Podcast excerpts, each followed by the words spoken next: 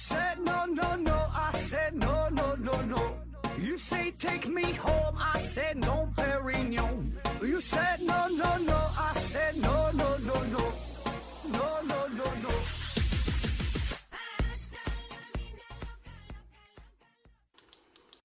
拼命探索不求果，欢迎您收听思考盒子。本节目由喜马拉雅平台独家播出。这一期呢，还是回答听友的问题哈，只回答一位听友的问题。Winter Winter Hill 是 stupidly 啊，问题比较多啊，特意给他整理在一起了哈，他的问题。The first one，为什么家里明明门窗紧闭也会有苍蝇？如果苍蝇在家产卵啊，我发现呢只有大苍蝇，为什么没有小苍蝇？小苍蝇不会到处乱飞吗？小苍蝇也应该发现呢，毕竟苍蝇大小差异不大。呃，习得性利己回复说，实际上苍蝇刚孵化出来，大小就固定了，所以呢，凭大小你根本看不出来是老苍蝇还是新苍蝇。呃，然后他又补充问说，再有夏天有时下暴雨，那些蚊虫啊怎么在暴雨中存活？如果到树下避雨？也会被雨水冲刷吧？为什么雨后也会看到飞虫？关于苍蝇的问题是吧？第一个问题说家里边门窗紧闭，怎么也会有苍蝇啊？呃，我觉得第一点就是你说的门窗紧闭是达到了什么状态？是能真的百分之百紧闭吗？就所有的窗户缝啊什么的，一点缝隙都没有，一点儿就是能让这个。苍蝇进来的可能就你完全排除了吗？你上下楼梯，你进屋的时候有没有苍蝇随着你进来呢？你这些事儿是否能够肯定就是百分之百就是没有？啊，这是第一个疑问。第二就是，如果这些你确实能做到的话，那么你家里边这么大是吧？哪个地方藏个苍蝇的窝、苍蝇的卵，你是否能够排除吗？你也无法排除，是吧？然后说为什么没有看到小苍蝇？你指的这个小苍蝇是苍蝇的大小啊，还是在苍蝇的幼年形态啊？如果是在幼年形态呢，苍蝇它是它是它是变态哈，这动物它变态，从小到大身体会发生很大的变化。小的时候叫蝇蛆啊，就蛆呀啊，这时候它是不会飞的，所以你也看不到，基本不会看到，因为它不飞嘛，你也不会特意去找，对吧？我们看到的都是会飞的苍蝇，那会飞的苍蝇，我觉得是也有大有小啊，所有的苍蝇它不可能一边大，我觉得还是有挺大差别的。有的苍蝇挺大，有的挺小的啊。但只要它会飞的话，基本形态它就固定下固定下来了。特别小的时候，你可能不太容易看得见。呃，然后说下雨的时候，这些蚊虫躲在哪了？那它躲哪躲哪哪都有啊，躲你屋里的，躲这个屋檐下的，躲这个大树里边的草丛里边的，阳台外边的角落。你是哪个地方有个能避雨地方，那就躲呗。它得哪躲哪呀，楼道里边。什么地方它都有啊，得哪躲哪，嗯，而且呢，嗯，一般这些蚊虫它都有提前感知下雨的能力啊，它知道会下雨了，它就会提前躲起来。然后呢，下雨的时候，就比如说蚊子哈，下雨之后它会在雨水当中繁衍啊，然后就排出这个虫卵。所以你看，为什么这么多年哈，上亿年这些这些昆虫它它不灭绝呢？就就就就厉害呀，很强大呀。人变老啊，体型也会缩小，这不违背能量守恒吗？为什么会缩小？呃，缩小的质量去哪了？这个人缩小跟能能量守恒，我觉得这个关系并不是很大吧。这能量守恒这个定律呢，是自然界确实普遍存在的定律哈。它的表述呢，说是能量既不会凭空产生，也不会凭空消失，它只会从一种形式转化成为另外一种形式，或者从一个物体转移到其他物体。而能量的总量是保持不变，对吧？这个能量守恒定律，那么这个跟人体应该关系并不大啊，因为你就较真儿说，人体是体型缩小了一些，体重发生了变化，是吧？那你这个这人他可以拉屎啊，对吧？而且他这是质量的变化，它也不是能量的变化，对吧？我觉得拉拉一拉就拉没了呗。那你吃饭之前和吃饭之后，拉屎之前和拉屎之后，那你这个质量那还不一样呢，对吧？人体那还蒸发呢，你还冒汗呢。那很多方式啊，这质量都能都能这个转换到其他的地方。下一个问题，嗯，埃隆·马斯克是怎么赚钱的？特斯拉应该有盈利，但是目前 Space X 和推特应该还是亏钱吧？尤其是 Space X 这种研发要大量的金钱啊，而且刚刚开始私人载人，呃，怎么算出他是首富的啊？说马斯克怎么赚钱的？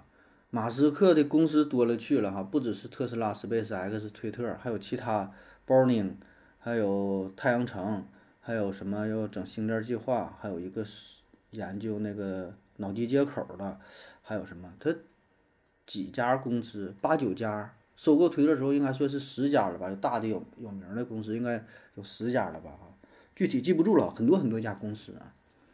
那你说这个它这个盈利是怎么盈利是吧？那主要应该是特斯拉还是主要的盈利的公司啊？特斯拉，我看过一个说法嘛，说特斯拉在所有它这些公司当中是技术含量最低啊，但是是最赚最赚钱的。现在主要还是靠特斯拉赚钱，靠它卖钱呢。这个市值，嗯，已经是多少了？数忘了哈。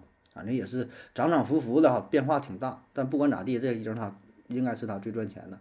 至于 Space X，Space X 也已经开始盈利了。Space X 在初期确实是投了不少钱，研发火箭又爆炸又掉下来的是吧？就包括说今年也有一次发射失败啊。但是你这种大规模的，你这种火箭哈，这种项目，保证就有成功的，有不成功的啊，也有很多的研发。但现在已经接到了很多的商单呐，跟这个。NASA 合作，呃，跟其他一些国家的一些这个呃航天公司，就是有这种需求，对吧？运货的，那就也能赚钱，也赚不少钱呢。但具体这个营业额多少，这我也没查哈。但我觉得它完全有这种这种这种赚钱的能力，而且它火箭反复使用，对吧？也是降低了成本。那至于推特的话，推特好像是没太赚钱。推特的不是刚。刚收购推特嘛，好像没太盈利哈。他是看过头一阵采访嘛，说他说是准备，呃，今年是打算能将达到收支平衡的一个状态啊。那至于说怎么算出他是首富的，那这很容易算呢，就看他各个公司的市值呗，然后看他占的这个股份呗。像特斯拉说最高的时候市值大约有六千亿美元，然后呢他持股是百分之二十二，那你算大约他有。它有一千多亿，一千二三百亿，对吧？然后 Space X 市值一千三百亿美元，它持股百分之五十四，对吧？一算，哎，它有多少钱？推特市值四百亿，它持股百分之十二，完了说大约是百分之十五，那个大约四五十亿，你加一起，对吧？还有像别的，刚才说那脑机接口啊，Neuralink，还有那个 Boring，就是地下隧道那个吧，是吧？还有像啊，对，还有 OpenAI 也没说呢，OpenAI 这些。有一些市值他没公布，我不知道啊。反正大约估计是他就那么多钱呗，他就是首富呗。呃，下一个问题，人可以通过一些不借助外力的情况来改变自己的外貌，比如用嘴呼吸和用鼻子就可以改变脸型。啊，你这这这不是疑问句是吧？这就直接是一个描述啊。呃，如果这样，那么这个孩子是不是不会遗传这些后天产生的外貌？我觉得不会吧，我觉得不会。你且不说用鼻子什么玩意儿变形，咱举个极端例子，你就说这个人儿，他鼻子砍下去了，耳耳朵砍下去了，那你生出来孩子会受影响吗？会没有鼻子没有耳朵吗？我觉得不会啊。你且不说怎么让脸变个形，你说这我想起来那个李森科事件，咱之前聊过哈，是呃苏联时期的一个生物学家哈李李森科，他呢是宣扬获得性。遗传理论啊，获得性遗传理论，他驳斥这种基因论，什么意思呢？哈，嗯，获得性遗传就是一代他上一代他有这个特征，就传到了下一代啊。当时呢，有一个物理学家朗道就跟他提问说的，那按照你的意思，如果割掉每一代牛的耳朵，反复这么培育的话，那么最终呢就会培养出不长耳朵的牛嘛，对吧？就像你说这个问题是吧？那你鼻子割下去总这么。培养总这么繁育的话，是不是生的人就没有耳朵呀？完，李森科回答：是的啊，是这样的，你这么培育就是这样的。然后李森科就说：那咱生物进化这么多年，就人类哈也存在这么长时间了，为什么女人出生的时候就有处女膜呢？啊，那个刚一听就没听太懂是吧？你就想每一个能够生孩子的妇女，能生出女儿的妇女，她一定她不是处女了，对吧？所以她才能生出孩子啊。然后说那为什么？那这么一代一代遗传，那新生儿生出的小女孩她都有处女膜啊。下一个问题，呃，一些一口吞的动物，比如说蛇、海鸥，部分吃谷物的鸟类等等，有没有味觉？嗯，如果有，怎么判断食物好不好吃？有没有味觉？这个不知道啊。有的，哎，好像真说是没有吧？我记得，反正呃，蛇类说是没有味觉，蛇类的舌头是没有味觉，它那个舌头它是，你看蛇蛇的舌头跟绕口令似的，蛇的舌头它不断的伸缩嘛，对吧？咱管叫信子哈，伸出来，它能够把空气中的化学物质粘附在这个舌面上，然后呢送进口腔，然后到这个离鼻器呀，到那个体内，它感受这种这种气味儿。但是它并不是直觉直接的品尝这个味道，这跟咱们那个品尝还不一样。鸟类我记得好像是说没有味觉呢，我有点记不清了。说鸟类是没有味觉，所以它吃辣椒什么籽儿什么玩意儿它都不嫌辣，好像是啊。哎呀，这又不不对了是吧？辣椒它不算味觉是吧？它它不是一种这个味蕾的刺激啊，不知道好像是没有。下一个，电子邮件撤回和删除为什么比微信？短信等社媒撤回的要求高，比如说幺六三邮箱必须在开启邮箱撤回状态下发错的邮件才可撤回。我发了邮件，然后退出再打开就不能撤回。而微信呢有三分钟时效，呃，WhatsApp 可以随时删除信息，这样对方看到的就是此消息已被删除。哪怕对方在删除前已经看到了信息，电子邮件为什么不能像 WhatsApp 这样？啊，说这个邮件是吧？发出去了，人家收着了，你再删除就删不了了是吧？我感觉这就是不同的软件啊，不同的 APP，不同的系统，它设置的各个特点，对吧？那还有像那个那个月后祭坟的呢，是吧？它不一样啊，各个特点不一样啊。至于你说邮件这个事儿，嗯，有可能是。我瞎猜啊，是不是技一个是技术层面的问题，一个呢是成本的问题，就是这种操作的成本嘛。再有呢就是，嗯，一般邮件发这种信息相对来说都是比较重要的信息，它是不是也会成为一个证据啊？比如说一些合同啊，对吧？一些签的什么同意书之类的，这个是不是一个证据啊？你说人家签完了，然后又给撤回了，就万一真上升到这个法律层面是吧？这是一个证据的事儿。我不知道，我只能从这几个方面去去去想想想到了啊。下一个说今天聊了高等数学有什么意义啊？那么语文背诵古诗词有什么意义？除了考试考高分，好像没有什么意义吧？呃，如果背诵是为了写诗词、分析诗词打基础，难道分析诗词、写诗词不是更有意义？那为什么这样的不能完全取代背诵的默写的题目？爱因斯坦曾说过：“我从来不记在词典上可呃已经印着的东西，我的记忆力是用来记忆书本上没有的东西。”何子怎么看待这句话啊？以及爱因斯坦是否真的说过这句话？有没有出处？啊，这关于记忆是关于语文背诵这个事儿啊。那你按那你按你这个说法说，呃，语文背诵有什么意义啊？那咱真就得就是抬杠似的说，你管啥叫有意义？就什么事儿是有意义？除了说维持咱们最基本生存的吃饭、呼吸、喝水啊这些最基本的需求之外，你觉得什么事儿是有意义的事儿？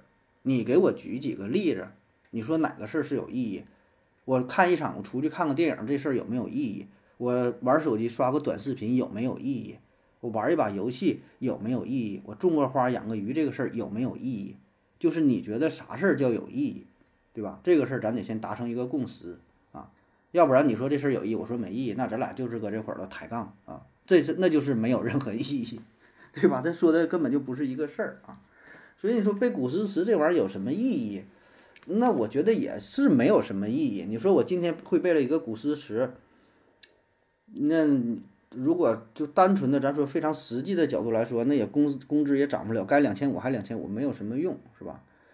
那你说要有意义，强分析可能叫什么潜移默化，呃，性格的培养，文化素养的熏陶，是吧？叫熟读唐诗三百首，不会作诗也会吟啊。当然，这个东西对于你来说算不算有意义呢？我不知道啊。很多人觉得这事儿有意义，有有些人觉得没意义，是吧？现在开玩笑说。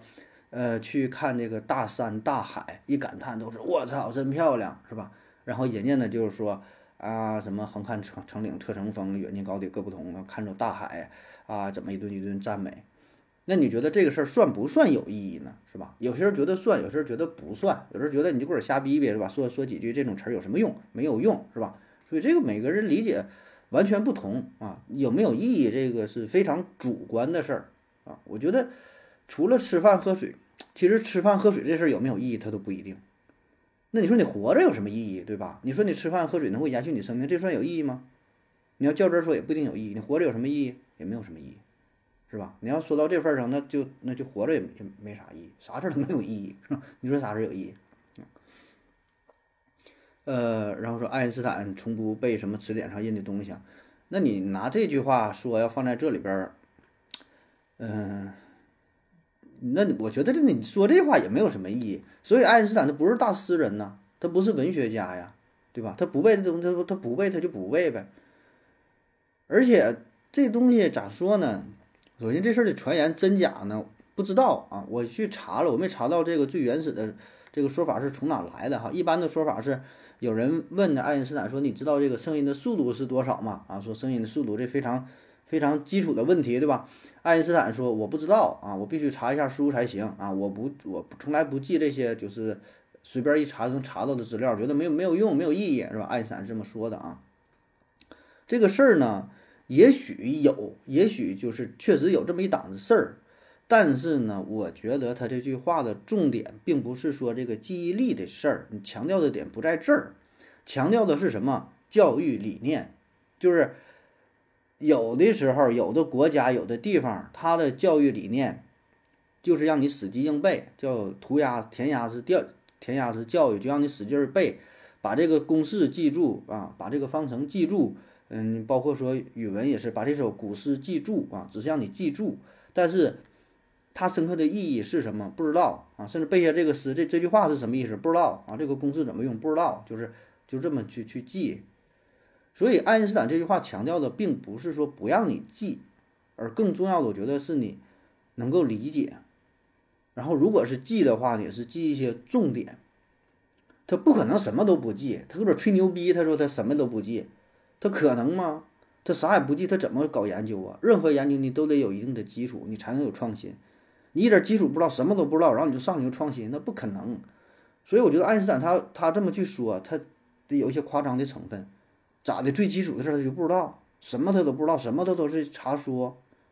一加一一加一等于二，你你会算不？你知道不？还啥啥都不知道，搁这吹牛逼呢啊！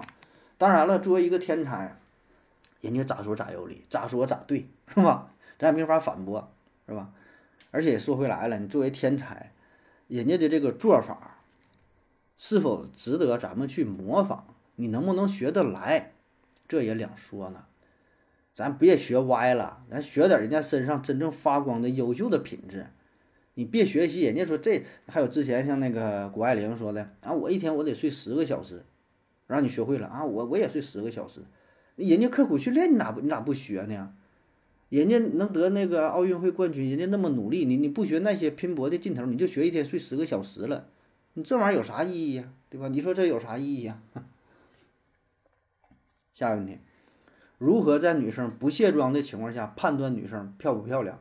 今天呢，约会了一个女生，但是化了妆，想知道她素颜怎么样？直接问又不礼貌，化妆和不化妆的差别又大啊！说一个丑女也能化成美女，具体怎么判断？拿一盆凉水，见面就泼她脑脑袋上，或者你约她去游泳去呗。啊，一个跟女生约会，然后嫌人家怕人家这个长得丑是吧？我觉得你那个心理就不是特别不是特别健康哈，正常。当然，如果你真要是想要去判断，我觉得方法方式还是有。比如说，你看他一些面部的特征啊，他要是画的和这个天生长的，他还是有区别的。看他的鼻子、眉毛、眼睛。这个比例呢能看出来，那有的画的特别重的话，那脸上跟戴个面具似的，我觉得还是能瞅出来。如果如果他画的特别重的话，那就说明他可能底子差一些，所以才需要那么那么重的装扮去掩盖，对吧？如果真是说的清水出芙蓉，天然去雕饰，那就不用化那么浓重的妆。第二呢，就是看看他的肤色，看看他的肤色，对吧？咱有句话叫一白遮百丑，是吧？你看看他这个白是抹出的白还是长的白？那除了看脸，看看耳朵后边。看看大脖子，看看下巴，看看手，看看胳膊，看看腿。因为一般画呢都是画的脸啊，脖子这地方有的地方它可能画的不是特别特别细致啊。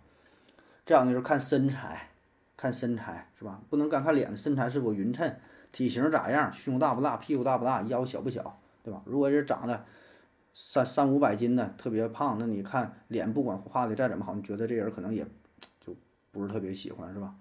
再有就是看他的姿态、气质啊，腹有诗书气自华。有时候不用看这脸，你听他的说话，你看他走路的形态，这都能看出来。这玩意儿呢，你就得看你自己的水平了。你说也没有用，对吧？我说你可能也听不懂啊。只有多经历一些哈，多多多约几个女士，你可能慢慢就练出来了。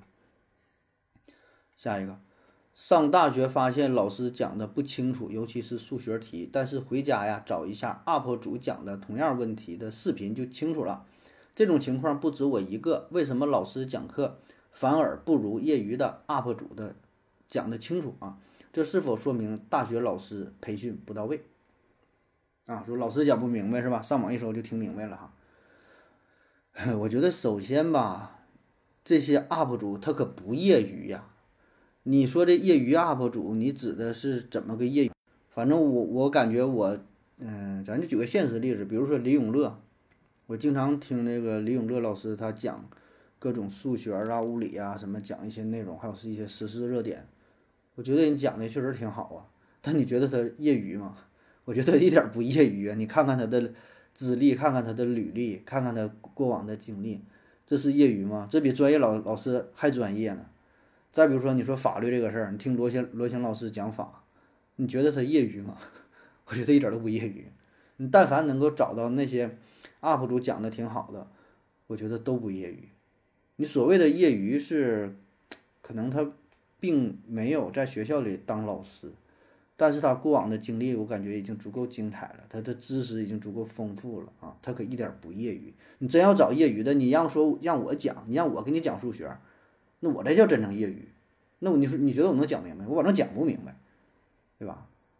这是一方面原因，还有一方面原因，我觉得吧，就是你网上看到的 UP 主太多了，你说。全网这些主播，你说能有多少个？咱就说 B 站，它能有能有多少个主播？我没统计过哈，但咱就说，就 B 站上讲数学题的，你就说得有得有多少个？几千个有吧？上万个有吧？那每个 UP 主他都能讲的这么清楚吗？每个 UP 主都讲的这么好吗？未必，讲的好的还是少数，而你听的只是那些优秀的人，在意的只是那些优秀的人，幸存者偏差呀。那些不好的你也不听了。然后对比一下，你在现实生活当中，你遇到的老师有几个？你遇到的数学老师有几个？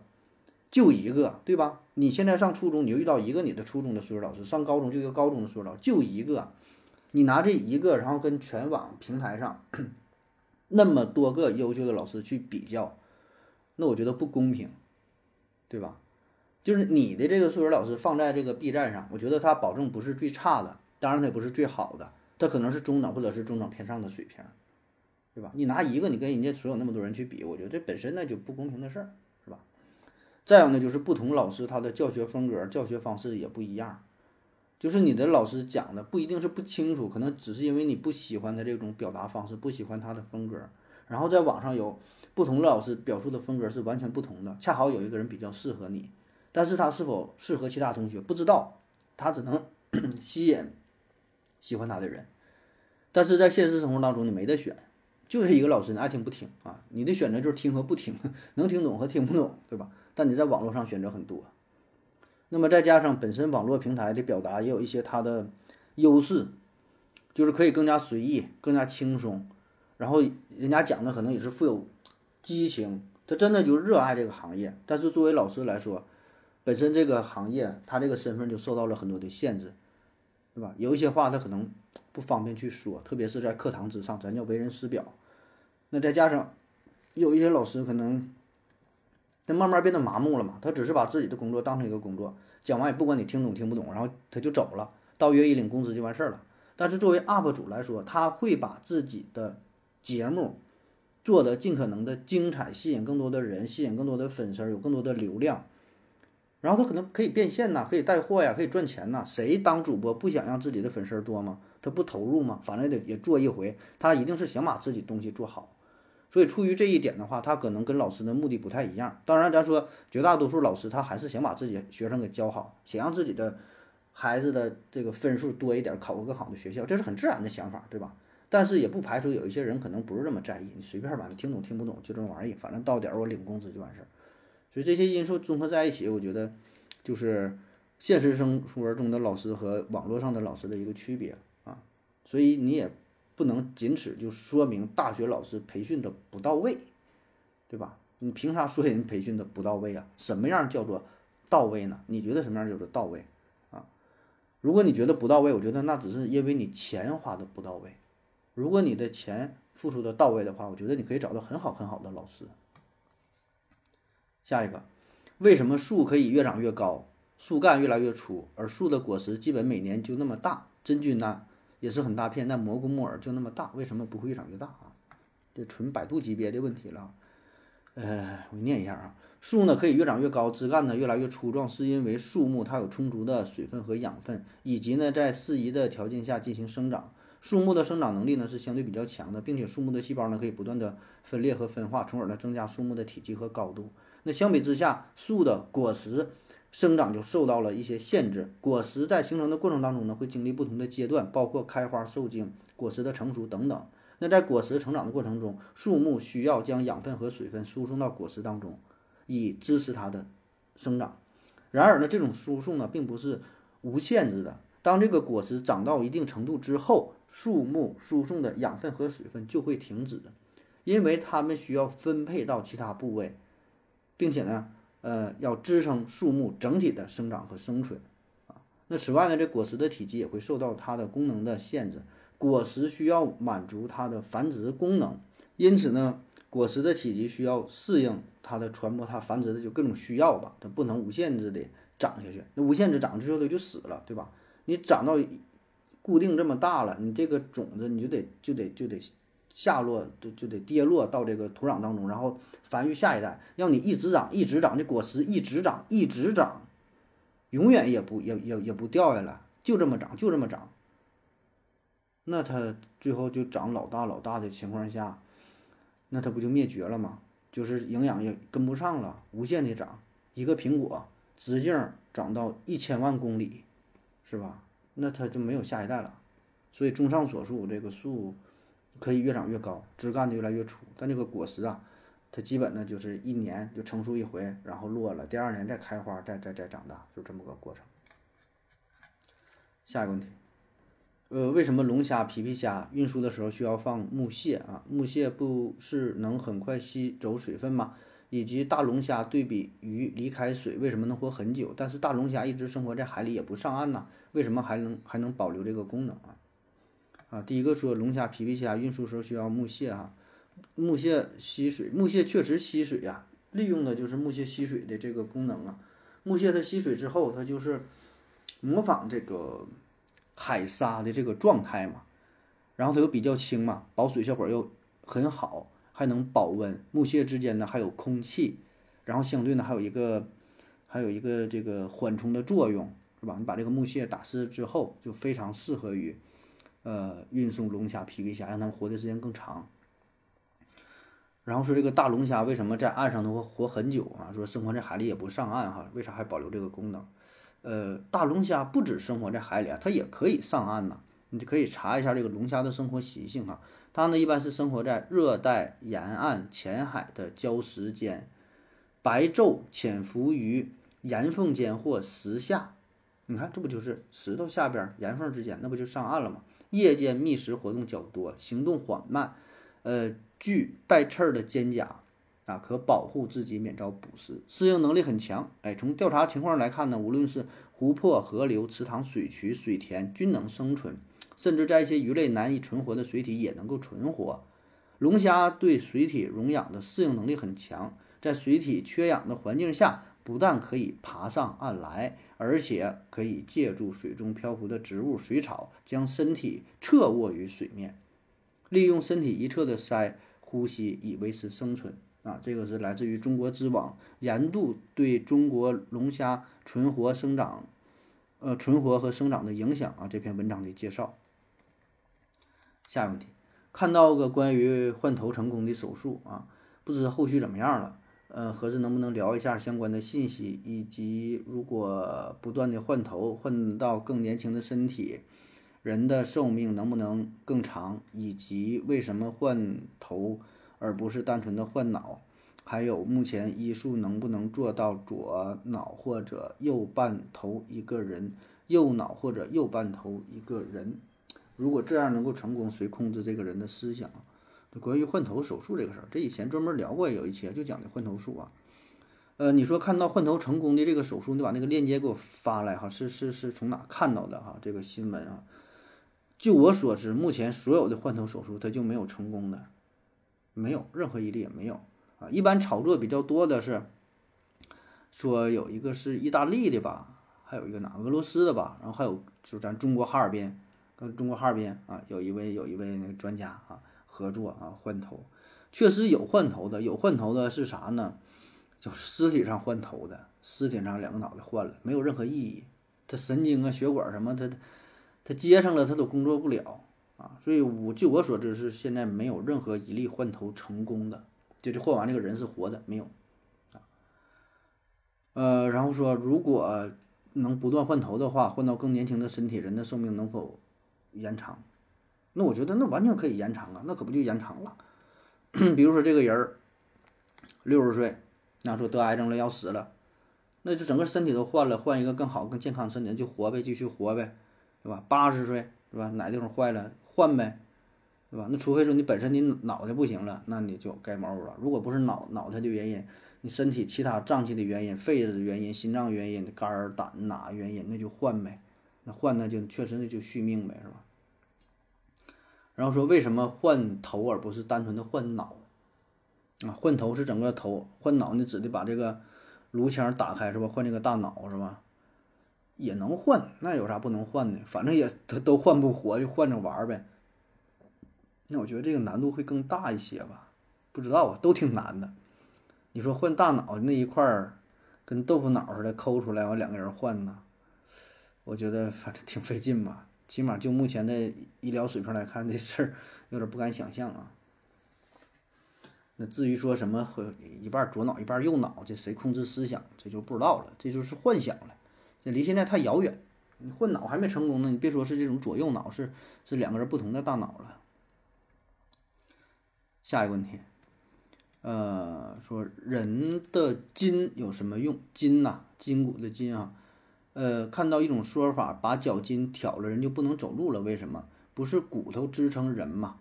呃，筋、跟腱、骨头、肌肉在支撑人行动上分别有什么作用，以及最大的不同是什么？人为什么会抽筋啊？抽筋应该是抽筋儿是吧？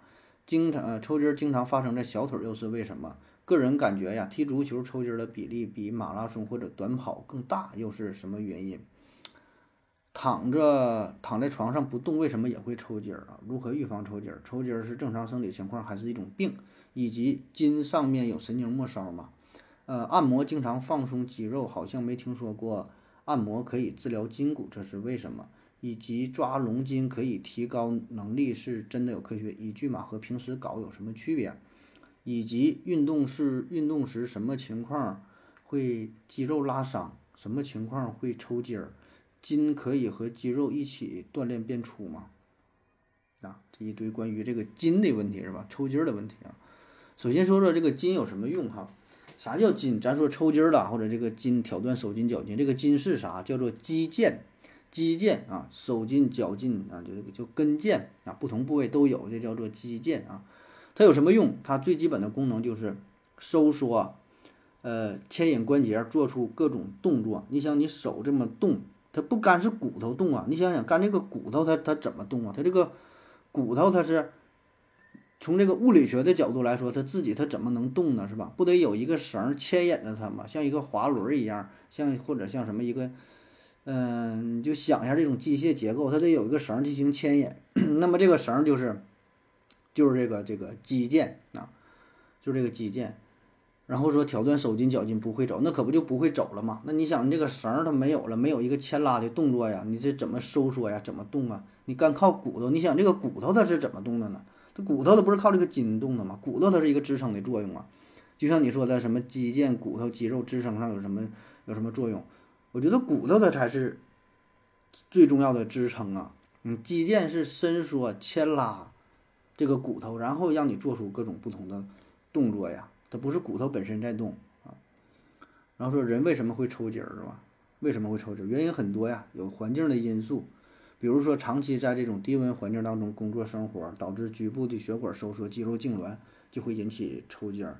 还有像缺钙，这咱都知道是吧？缺钙，啊，缺钙了就会，呃，导致神经肌肉兴奋性增加，然后呢，呃，骨骼肌肉在伸缩或者舒张过程当中就会表现异常啊，表现出这个肌肉痉挛啊，就抽筋儿啊。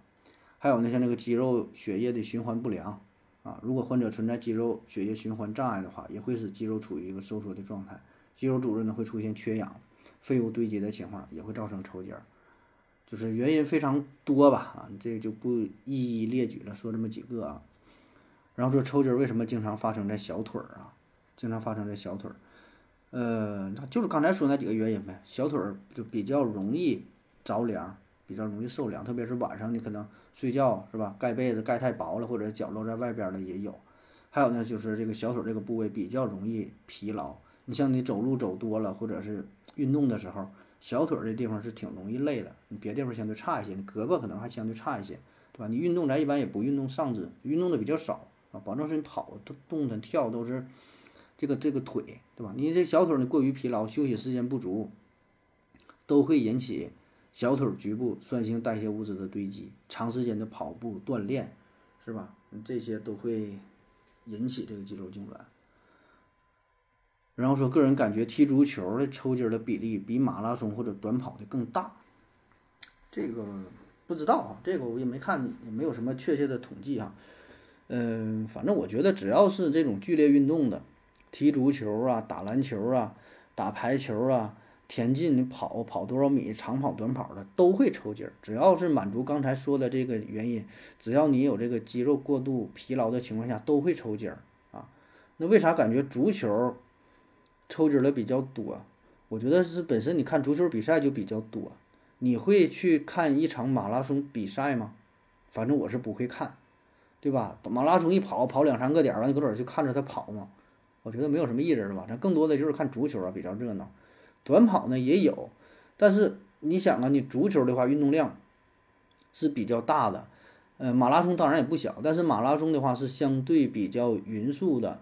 然后自己可以控制，但是足球比赛有些时候是不受你自己控制的。人家你当一个后卫，人家来这个射门，高速的奔跑，你不得追这个前锋吗？那你这个时候你就没法偷懒了。人家跑完你不跑啊？那你不是那回事儿。但是如果作为这个马拉松比赛的话，可以自己控制节奏，自主性相对比较高啊。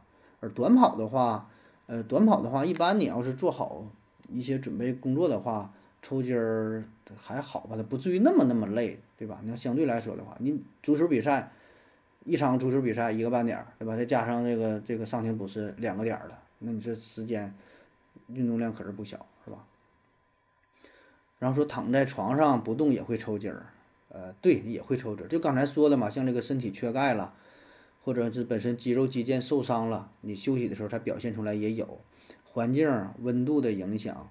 或者白天过度劳累，对吧？过度的疲劳，晚上表现出来了，或者是睡觉这个姿势的影响，你不知道，你躺床上，你以为睡着了，但是整个这个睡眠姿势哪个腿压着了、抻着了，你也不知道，做梦了、蹬踹啥都有可能。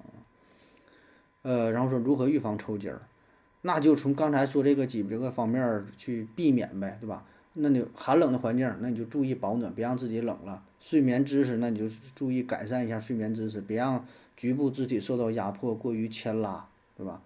然后运动之前呢，适当的做做一些热身运动，嗯，让这个准备工作做好，然后再去比。呃，叫缺钙的补充维生素，补充钙，然后多多晒晒太阳，是吧？就这几方面呗，对着干，对吧？他说这些能出现抽筋的情况，你就不让这些情况出现，就可以相对来说避免抽筋了。我说抽筋是正常情况还是一种病？抽筋儿吧。这个算这咋说呢？就像你说肚子疼，肚子疼是一个正常情况还是一种病呢？你就多吃了点，肚子有点胀，完有点疼，你说这算不算病？这就看你去怎么定义了。你说是病也行，说不是病呢也行，就是主要看它的原因和轻重的程度啊。比如说你就是这今天跑挺多，有点累了，或者着凉了，或者游泳的时候腿就抽筋了，你说这算个病吗？我觉得也不算个病，把可以看作是一种生理状况，或者咱说多吃点东西，肚子胀打嗝了，打嗝你说这算不算病？也可以说是病。你要是打嗝特别严重，连续十年就是打嗝不好，那就是病。你就轻微的打一会儿，两分钟要好了，那就没事儿呗。这抽筋儿也是，你说你游个泳抽筋儿了，上去掰一掰按摩就好了，这就不算病啊。当然，如果你要是有其他特别严重的情况引起的，比如说呃腰椎间盘病变，或者是下肢动脉血管的狭窄呀、阻塞啊，或者是严重的这个缺钙呀、离子的紊乱引起的抽筋儿，那那那就是病，对吧？这就看你的定义了啊。然后说筋上面有没有末梢神经？有。呃，按摩经常是放松肌肉，好像没听说过按摩可以治疗筋骨。治疗筋骨啊，治疗筋骨这词儿我不太理解，治疗筋骨具体是什么意思啊？然后我查了一下，说，呃，这就是北京中医药大学东直门医院叫杜林主任医师，他说，呃，推拿能够治疗筋骨病啊。但是至于什么叫做筋骨病这个词儿，我真不是特别理解啊。反正这个人他说是，而且是正规医院的一个主主任医师，不知道是否足够权威啊。然后说抓龙筋，抓龙筋可以提高能力，是真的有科学依据吗？和平时自己搞有什么区别？问题问的挺委婉啊。什么叫做抓龙筋啊？抓龙筋，传统的抓龙筋按摩，技师会。按摩你的睾丸、输精管、会阴等部位，这我从网上查的，这玩意儿咱也不是特别懂，咱也没被按过啊。说进而呢是疏通脉络，促进下体血液循环啊。它是古代一种促进男性生殖功能的按摩手法，呃，这呃有其相对应的医学理论和手法技艺啊。这是网上查到的资料啊。那这有没有科学依据？我觉得没有什么科学依据。然后和平时自己搞有什么区别？你这自己搞是指的是什么意思啊？你自己搞是自己撸啊，还是自己干啥呀？就不太懂了。你说这个搞是怎么个搞法？人家这是一种按摩方式啊，跟你自己搞它是两回事儿啊。呃，然后说运动时什么情况会出现肌肉拉伤？哎呀，这个肌肉拉伤，嗯，很多种情况，比如说运动前热身不充分。上来就开始特别剧烈的运动，就比较容易造成拉伤。再有就是你身体本身体质比较弱，然后又进行了过大运动量的这种这种活动。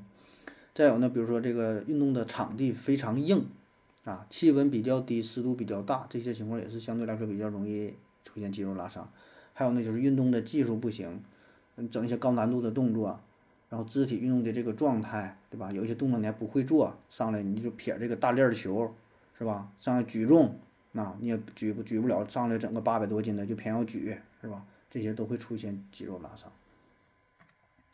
呃，然后说筋可以和肌肉一起锻炼变壮吗？可以。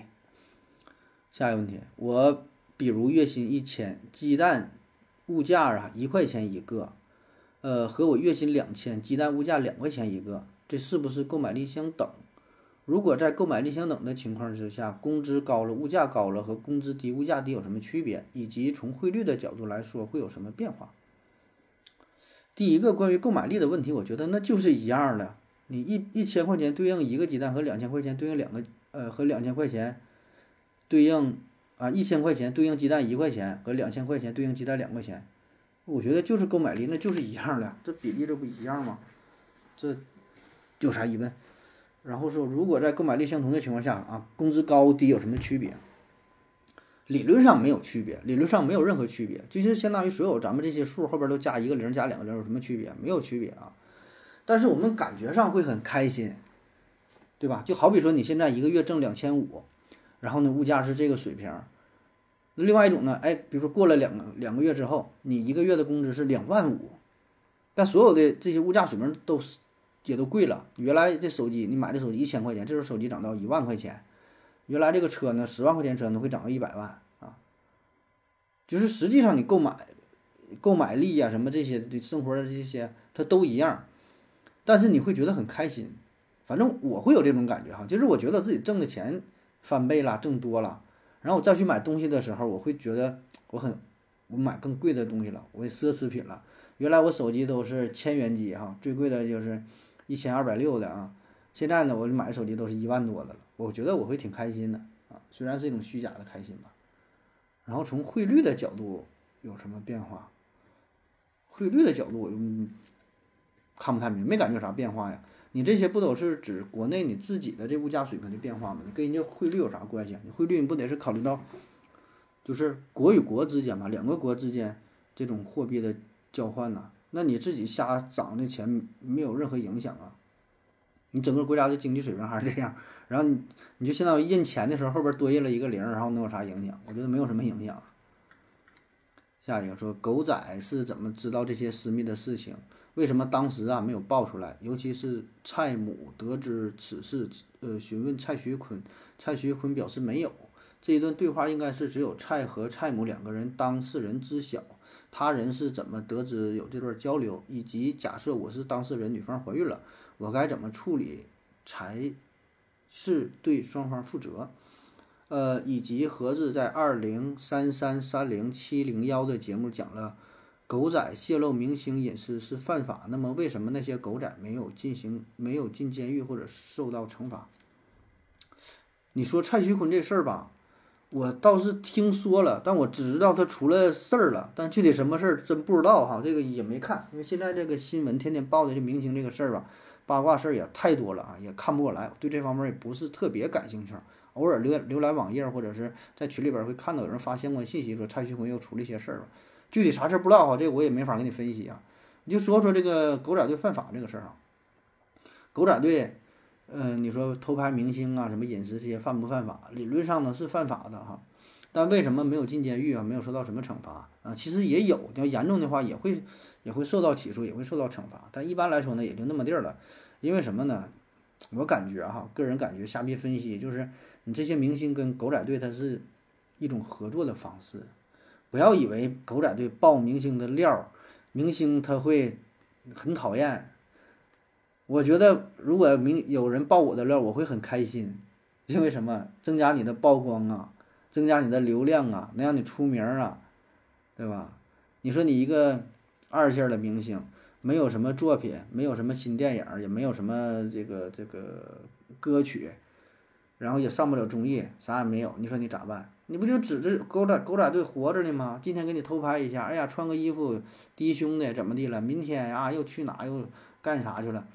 不就不疼不痒的给报点事儿吗？当然别整太过分了，别整的太恶心了，对吧？这个碎粉了，完把这个十四岁的幼女给强奸了什么的，你这事儿那就比较过分了。咱说一般不疼不痒的报了点事儿啊，说这个明星哎，呃，比如说这个明星去法国啊，去法国。卢浮宫看艺术展，哎，我看看到谁谁谁居然在法国了，对吧？你这个你说算不算隐私？也算是隐私呢。他爆了之后呢，对他没有什么太大负面的影响，还能增加知名度，甚至还有一些正面影响。哎，说他还挺喜欢这个艺术，或者报个新闻，今天我在某某饭店吃饭，哎，偶遇哪个哪个明星，让你看，哎呀，这明星还挺接地气儿了。他告啥告啊？这对于他这不好事儿吗？你要真要这样的话，你敢告？你敢那啥？你以后你在这个圈儿没法混了。你还想在娱乐圈待着吗？这是一种潜规则，玩的就是这个。你明星怎么才能叫明星？你不就得是增加曝光度，不就得是露脸吗？没有哪个明星说的我他妈的我就 隐藏起来啊，谁也不知道啊。当然也有这种比较少，说我就是致力于这个这个艺术创作，就是拍电影，就是干什么，有很少，特别是现在就是流量为王。就是谁搞事情搞得大，搞得多，获取流量，然后就出名了。就你说这个蔡徐坤啊，听过这个人儿，不就打篮球那个吗？你说他是干啥的？人不知道。你说他是拍电影，拍啥电影没看过？唱什么歌不知道？跳舞好还怎么的？不知道。我就是就只有一个梗，就是他打篮球那个，剩下真不知道他干啥的。就这种明星，我觉得现在挺多的哈。当然，这个咱我自我检讨就是，咱也不太关心这个圈儿，咱也不了解。很正常啊，我我我不知道，并不代表没有，是吧？也许人家真的有一些作品，这我不知道哈。我就是就是随口这么一说啊，就说我一下个人的这个这个这个想法啊。所以我觉得这个是一个最重要的原因。然后其他的原因啊，就是这些狗仔队呀做的也不会特别过分哈，他还是会在一个大体的法律的框架之内。而且你看，就是这些明星一般起诉狗仔队吧，他不是因为偷拍，主要呢是因为造谣，你明白吧？如果要偷拍的话，他这里边吧就比较模糊去界定这些事儿。有一些狗仔队，他人家也是有这个记者证的，就是嗯，而且明星做一些公众人物，就是这确实是一个灰色地带，比法律上认定也是比较模糊。所以呢，人家这个狗仔队啊，他也是。研究这个法律研究透透的了，对吧？他不可能说的真的做那些特别违法、特别明显的事儿啊。当然，你看有一些造谣那就比较过分了。没有这个事儿，你恶意去造谣的话，那可能有一些明星就急眼了，是吧？也会干啊。再有一方面原因，我觉得就是有一些狗仔队可能手里边真的有一些料，有一些实锤，有一些东西啊，这也导致一些明星可能挺忌惮的、挺害怕的，是吧？就像那个卓伟，是吧？号称是第一狗仔啊。经常爆出各种明星的料，然后明你你看那他这么多年一直也混的也挺好啊，我觉得这手手里边可能真的有点东西啊，一些明星也害怕，不敢瞎说，不敢滋吧，要不然我还继续爆你料。下一个，为什么球队在取得好成绩后，主力队员、教练会出走？比如三冠王国米穆里尼奥走了，六冠王巴萨内马尔走了。三冠王曼城京多安走了，他们走的理由是什么？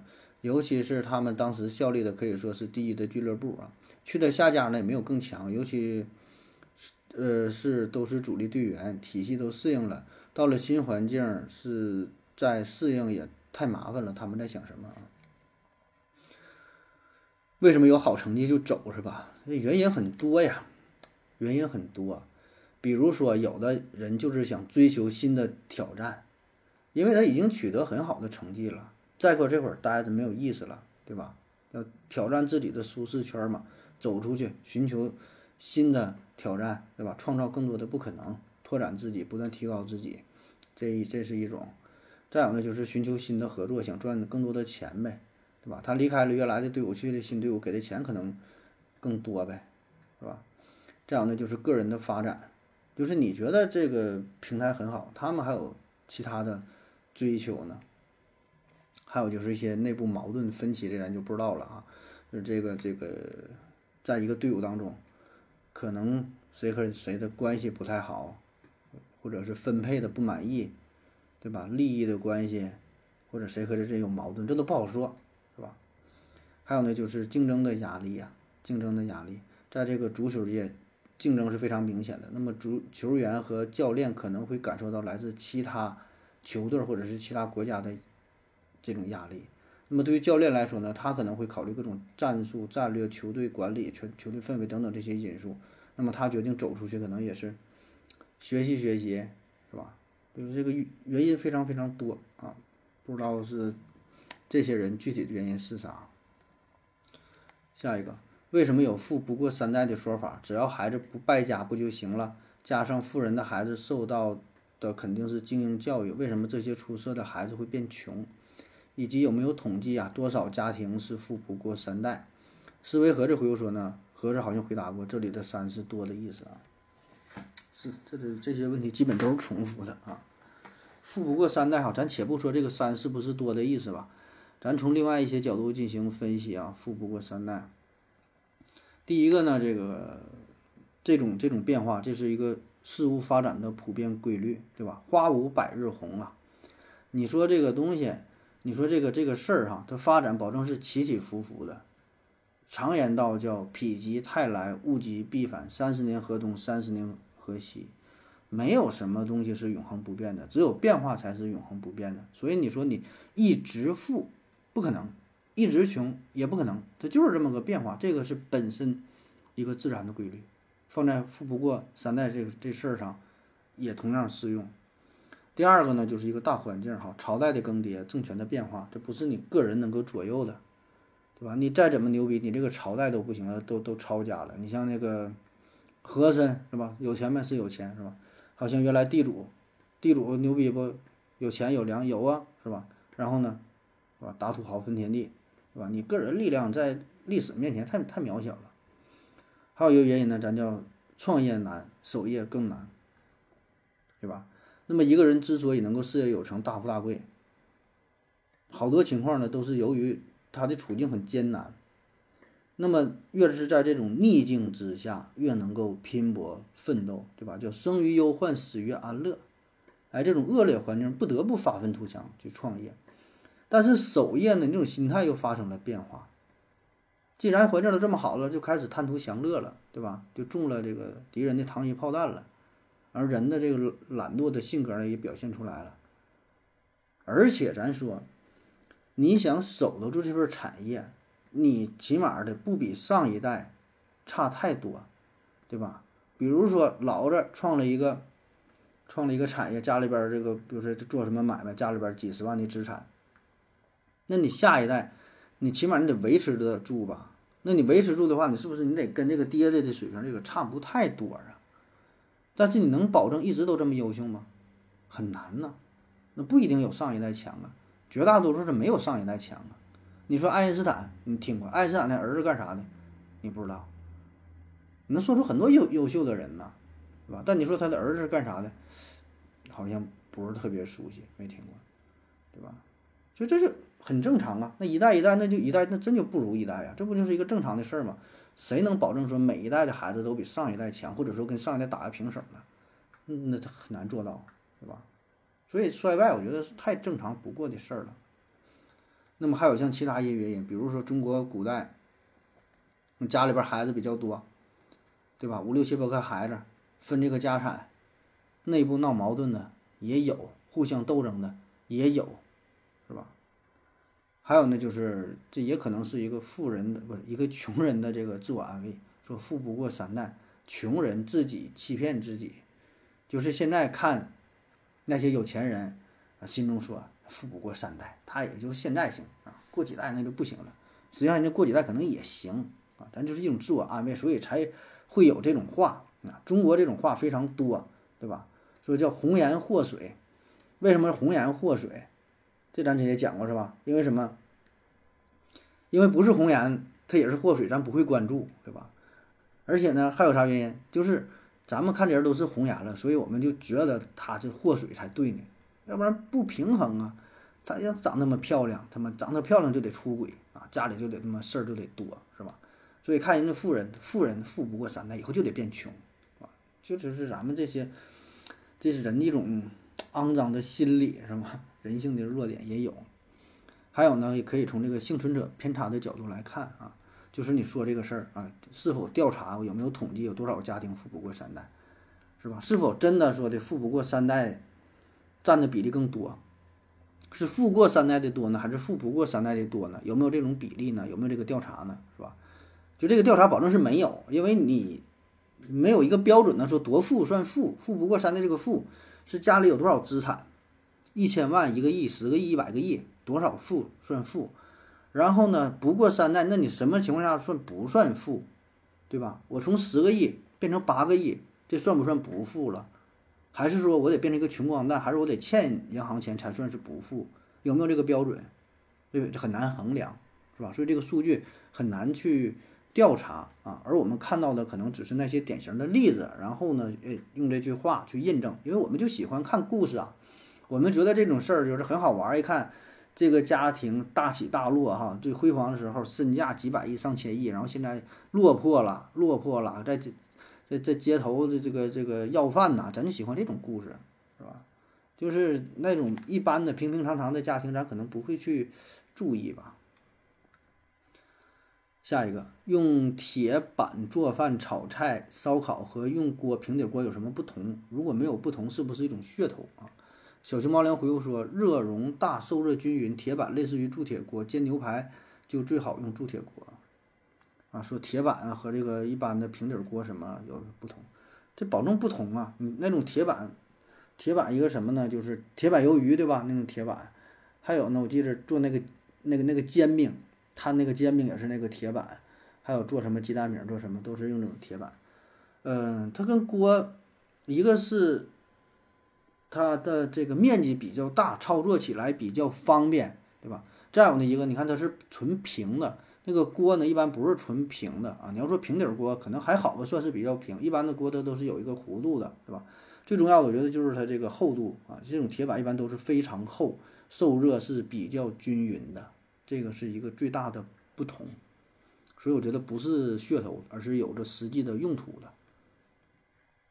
下一个说头盔是越硬越好嘛？看到一种说法说头盔头盔破了会减少力的传导，如果没破，等于传力传到了骨头上。思维盒子回复说头盔都是有软衬的。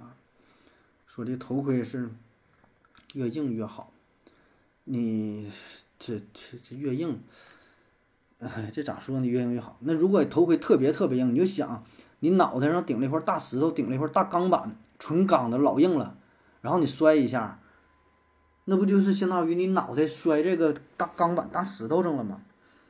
咱举个例子哈，比如说本身，要不然这个这个地是一个沙子的地。是一个沙滩的地，你没带这个钢盔，你摔上了沙滩，脑袋摔沙滩上还好，有个减震的作用。然后你带了一个非常非常硬的钢盔，老硬了哈，什么德国的钢盔是吧？是什么什么材料？一个大理石或者什么，就是那种硬度。然后你摔一下，你说哪个疼？你说哪个伤害大？那我觉得反倒是戴头盔的伤害更大，是吧？所以这里边它你得考虑其他一些因素吧，也不能说刚才这东西硬不硬吧，对吧？因为。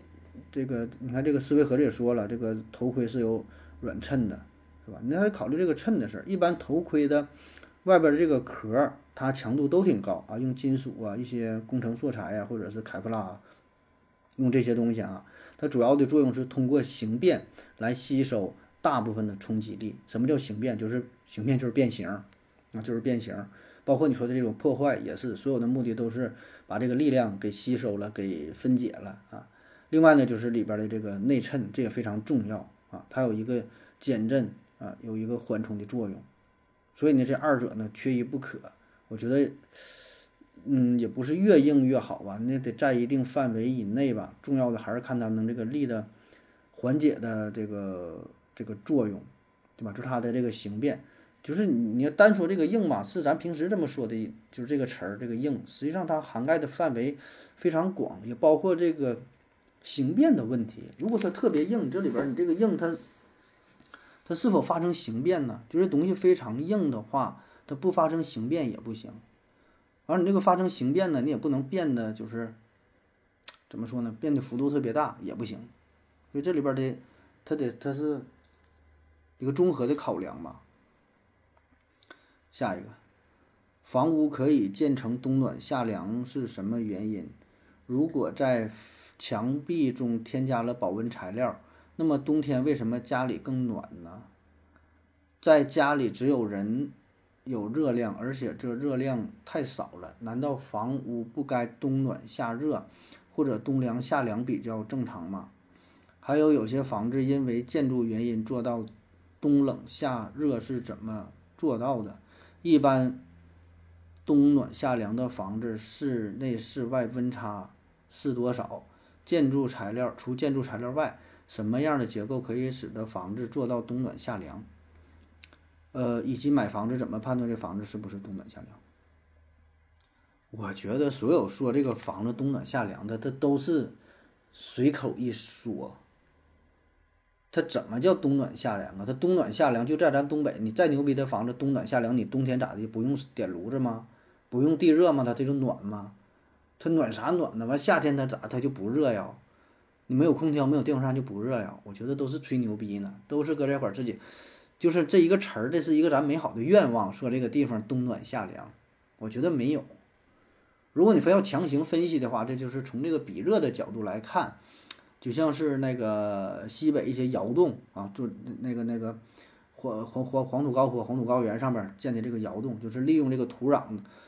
这个导热性比较低，或者盖房子的时候，呃，这个黄土啊是比较厚，中间呢留上一些空隙，相对来说，它可以起到一个隔热的作用。其实就像咱们冬天穿这个羽绒服一样，你穿羽绒服，羽绒服不产热，但是我们自身会产的产热，产这个热量呢，就是保护住了，对吧？还有你看那个夏天卖雪糕。嗯，现在比较少了哈。在以前在农村，夏天有卖雪糕的，骑自行车的，后边会放一个泡沫箱子，泡沫箱子外边会捂一个棉被。那咱正常的想法，你捂一个棉被越捂不会越热吗？为什么卖雪糕要捂一个泡沫的箱子，然后外边有个棉被啊？这个作用它就是一个隔绝，让内外的温度是隔绝开来的啊，里边保持一个相对寒冷的低气温的这么一个情况。那就是这么个道理，盖房子它也大致也是这么个道理，但我觉得不会那么明显。